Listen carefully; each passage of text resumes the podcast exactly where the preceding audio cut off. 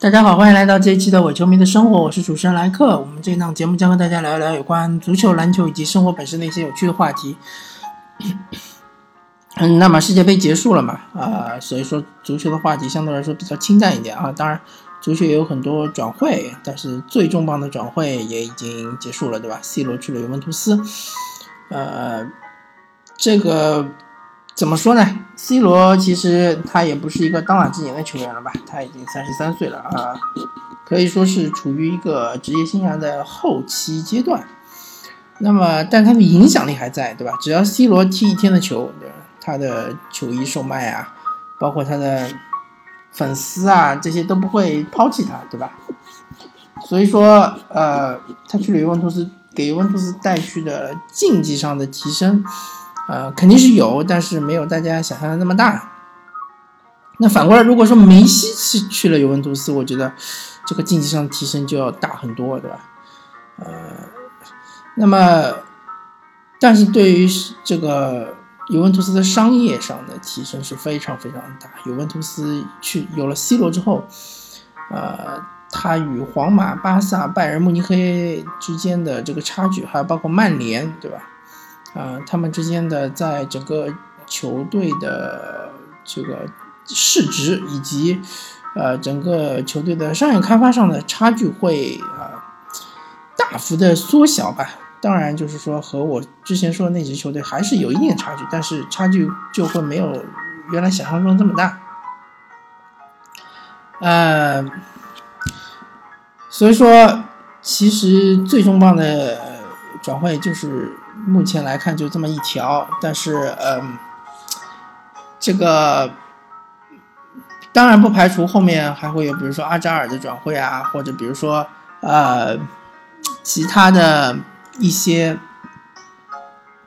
球员的转会，对吧？啊，可能的，比如说姆巴佩啊，比如说贝尔啊，都有可能，对吧？但是现在还是处于谣言状态，所以我们暂时不聊足球，我们来聊聊篮球啊，因为篮球。因为 NBA 啊发生了一个非常重要、非常重要的一个转会，就是呃马刺将兰纳德送去了多伦多猛龙，对吧？是兰纳德加呃丹尼格林去交换来的猛龙的德罗赞和博尔特尔，以及一个受限的一个受保护的一个首轮签，对吧？呃，那么聊这个交易之前呢，啊，我们先可以聊一聊。嗯，之前上个赛季啊发生的一些事情。首先，上个赛季欧文要求球队将自己呃转会啊将自己交易，对吧？他表示不愿意在克利夫兰继续打。欧文的话，他其实是有两还有两年的合同啊，还剩两年的合同。而拉纳德其实是还剩一年的合同，今年。那么当时欧文为什么要转会呢？呃，首先是有传言说克利夫兰曾经想过要将欧文。作为筹码去交换保罗·乔治，对吧？呃，那欧文听到之后就非常不爽。其次啊，今年爆出消息说，欧文其实是不希望勒布朗·詹姆斯来到骑士的，对吧？因为他当时是骑士重点培养对象，他是骑士的基石球员，他是骑士用状元签换来的球员，而他也没有辜负骑士的期望，对吧？他是一步一个脚印的在不断的进步中。但是勒布朗·詹姆斯来之后，啊，马上取代了他老大的地位，当然也为欧文带来了一座 MVP，呃，带来了一座这个总冠军，对吧？虽然说，呃，在第七场比赛其实是欧文拯救了勒布朗詹姆斯啊，我一直是这么认为的。但是，呃，没有勒布朗詹姆斯，欧文是肯定是想要进总决赛，我觉得都是痴心妄想。就凭欧文和这个，呃。维金斯对吧？如果勒布朗詹姆斯不来的话，维金斯肯定是留在那个骑士。那么就凭这两位的话，想打进总决赛，真的就是痴心妄想啊！所以说，欧文的这个提出交易的本身就是比较奇怪。一般来说，在处于合同期内的球员，一般是不会提出交易的。那最后的结果我们也看到了，其实是凯尔特人大赚，对吧？他们送走了小托马斯，啊，送走了杰克劳德，对吧？呃，还有送走了日旗的签约权，好像啊，对吧？还有奥斯曼，对吧？然后就换来了欧文。嗯，对。凯尔特人真的就是属于大赚，因为呃换过去这些球员，除了日日奇和奥斯曼还留在骑士之外，其他都已经换走了。那么我们反过来说，小托马斯的故事就比较复杂一点了。欧文的故事其实就结束了，欧文他最后是去到了一支自己愿意去的球队。那么，呃，至于接下来，比如说今年打完之后他是不是会续约，那呃还不是很清楚，确实不是很清楚，因为呃不清楚欧文是不是愿意留在凯尔特人。那么小托马斯的故事就比较复杂了，小托马斯他。本身是一个第六十顺位的一个啊，最最最底层的一个新秀，对吧？但是他本身是很有特点，他的进攻能力很强，但是由于他太矮，他就一米七十三还是七十四，所以他的防守是很弱的，或者很容易被针对的。那么他在他首先好像应该是在国王吧，国王是打的还不错，打第六人，然后应该是去了太阳啊，也打的不错。啊，最后就被交易去了凯尔特人，因为凯尔特人当时，呃，他的这个三巨头全部交易走了，对吧？啊，同时他又没有控球后卫，又没有好的得分手，所以这个小托马斯就作为核心打了一个赛季，打出了非常好的成绩，对吧？打二十九点几的得分，呃，效率也非常的高，号称第四节的得分王和关键先生，对吧？呃，整个联盟中场均第四节得分是最多的球员，而且还入选了第二，呃，最佳阵容的二阵，对吧？嗯，从各方面来说，以这样的成绩，其实小托马斯他正好这一年是合同年嘛，第二年他应该是，呃，啊，他应该是对，他是合同年的前一年他爆发了，对吧？爆发了之后，以这种成绩来说，啊，即使凯尔特人。不愿意续约小托马斯的话，他第二年只要保持呃一定的水准，对吧？不一定说和前年一样，他他只要保持保证能拿到二十五分左右，对吧？效率也比较高的情况下，他肯定是拿到一千五百万的这样的合同是没什么问题的，四到五年，对吧？甚至于可能拿到两千万的合同，而且他已经是三十岁了，所以这个。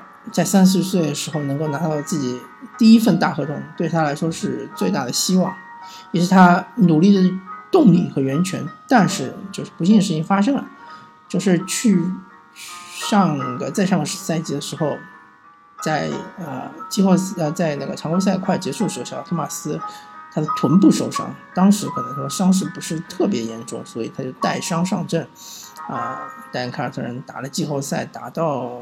东部决赛的时候，对，呃，这个骑士，他是打了一场，然后就，呃，因伤就缺战了，就呃缺席了剩余所有的比赛。那一开始我们不没有意识到这个伤病的严重性，没想到他这个伤病其实非常严重，他一直到第二个赛季的一月份，啊，这十一月份才复出，对吧？他其实是整整休息了大概大半年。那么这个伤病对他的拖累是相当大的，然后他复出了之后，他的这个各种指标、各种的这个身身体的能力都大幅的下降。同时，骑士队又处于一个，就是因为他换了很多人嘛，因为欧文走了，换了一批人过来，他处于一个动荡期，并且他处于一个这个呃重新整合的这样一个期期间，那么。由于小托马斯的复出，导致啊整个骑士的整合并不顺利，而且这个化学反应非常糟糕，所以呃骑士总经理就在呃交易截止之前做了一笔大交易，把小托马斯送走，送到了湖人。那么湖人他其实并没有什么追求，啊，但是他也有他的这个，他他他成绩没什么追求，但是他他还有他的这个。他的战略点是在于要锻炼新人，所以小托马斯其实获得的球权并不是非常的多，啊，也是作为第六人上场，对吧？打了几场好的比赛，但是大多数情况并没有呃达到或者恢复到他上个赛季的这种状态。那么这个赛季他是一个完全自由球员，没有任何的球队愿意给他开呃老将。底薪以上的合同，对吧？最终他是以底薪加盟了掘金。那么他底薪加盟掘金一年，就意味着他，呃，用这一年要证明自己，对吧？啊，掘金他可能的球权不会很高，但是他至少要证明自己效率是足够高的，对吧？啊，最好是能够争夺最佳第六人，像路易斯威廉姆斯这样，那么至少起码他能够拿到一份入威的这样的合同，就是三年两千四百万，或者到两千八百万，或者甚至于三千万这样的合同。那么对他来说也算是一份养老合同，所以说小托马斯他的这个呃故事就非常曲折，而且是非常的复杂。在这边的话，如果说凯尔特人没有任何的责任，我觉得也是不客观的，对吧？也是没有道理的，说是球员自己。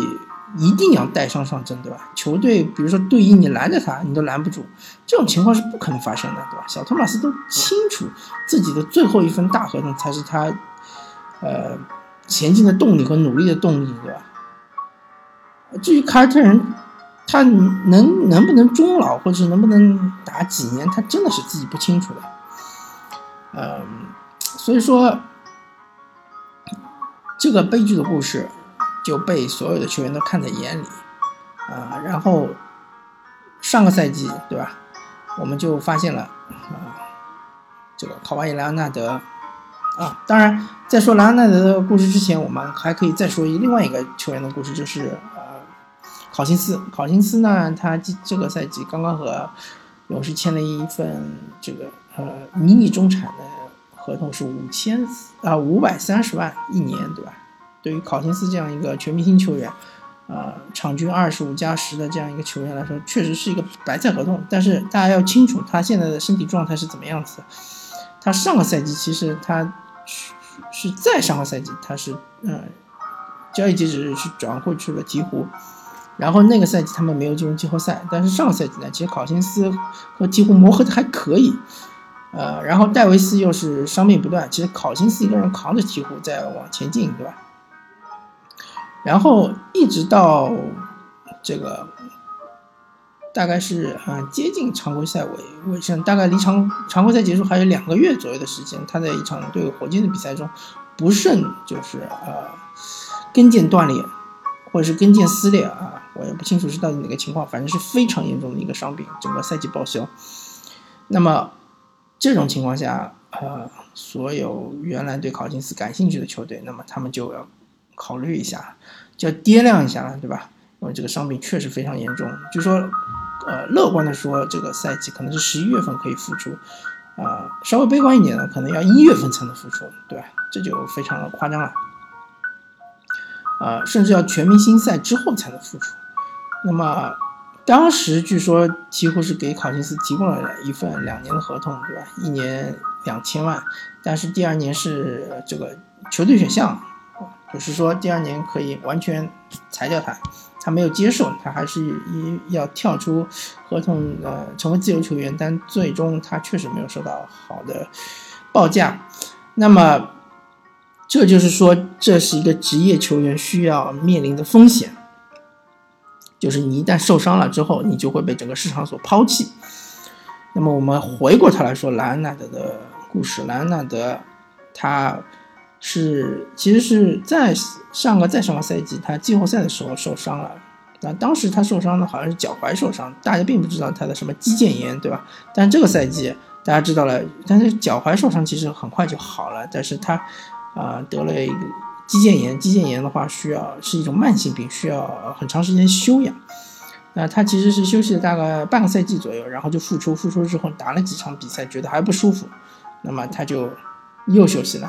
但是，据说他和马刺的队医产生了分歧，队医认为他已经完全康复了，但他自己觉得还是不舒服，没有康复，所以他就呃抛开了马刺整个团队，自己去纽约寻找这个专家去治疗他的肌腱炎啊，然后他就和马刺之间的关系就不断不断的恶化，对吧？再加上媒体推波助澜，然后他整个就和马刺关系完全破裂。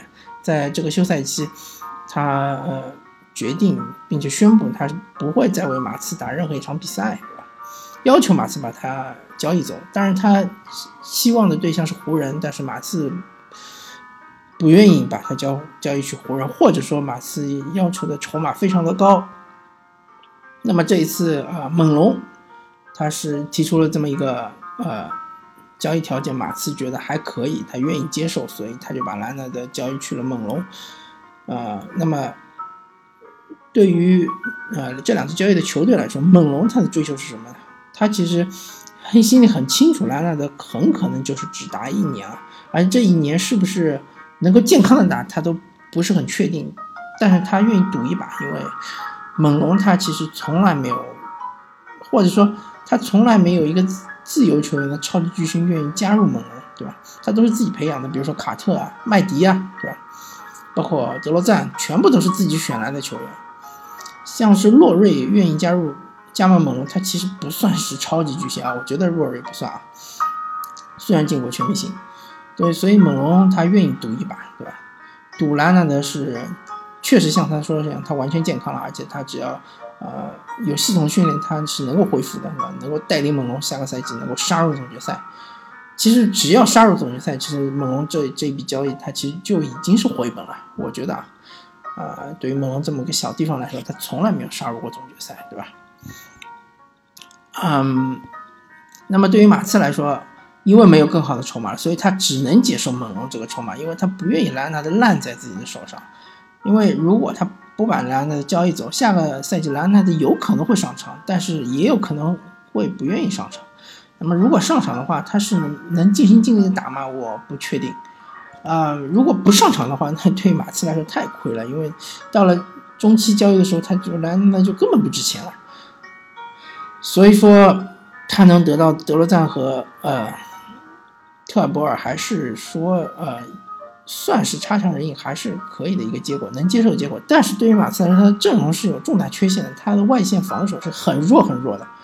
上个赛季能防守的，包括是像这个安德森，对吧？已经走了。呃，丹尼格林，对吧？被他交易到了猛龙，所以说他外线完全没有防守。那么对于内线的压力就非常大。这个阿尔德里奇本身就不是以防守见长的球员，你如果把保罗加索尔留留在场上的话，那他这个对于整个球队，不管是进攻的拖累，或者是他没有办法防出来的这样一个弱点，会被无限放大。所以，如果马刺不做进一步的交易的话，我其实不太看好马刺这个赛季能够打入季后赛。嗯，而且德罗赞他到底是怎么想的呢？他愿不愿意留在马刺呢？因为德罗赞他其实今年打完之后，明年他是有球员选项的，好像。还是说他要打两年，第三年有球员选项，反正他最多打两年吧。打完两年之后，他就要面临一个选择，他愿意提前续约留在马刺吗？我不太确定。那么对德罗赞来说，他其实是挺冤的，因为据说据报道说，之前这个猛龙队的总经理嗯答应他说不会把他交易走，对吧？那最终出尔反尔啊，这一点确实。体现了这个联盟的残酷性，对吧？生意就是生意，呃，所以德罗赞是非常不爽的。那么他什么时候能恢复平复心情呢？他是他愿不愿意留在马刺呢？因为马刺现在变数很大。如果说波波维奇现在六十岁，那我觉得德罗赞过一段时间他想清楚，他是会愿意留在马刺的。但是波波维奇已经七十岁了，波波维奇能带几年呢？还能带几年呢？呃，所以说，嗯，很难说。那么莱昂纳德来说，呃，他也不是特别的高兴，但是对他来说，其实不是太有所谓，因为他如果留在马刺的话，我觉得他这一年过得也不会很好。那么他既然去了一个新的地方，对吧？他首先要证明自己，我能够拿到顶薪，所以他应该上场好好的打，对吧？帮助猛龙打进总决赛。然后你再想后面一步应该怎么做，对吧？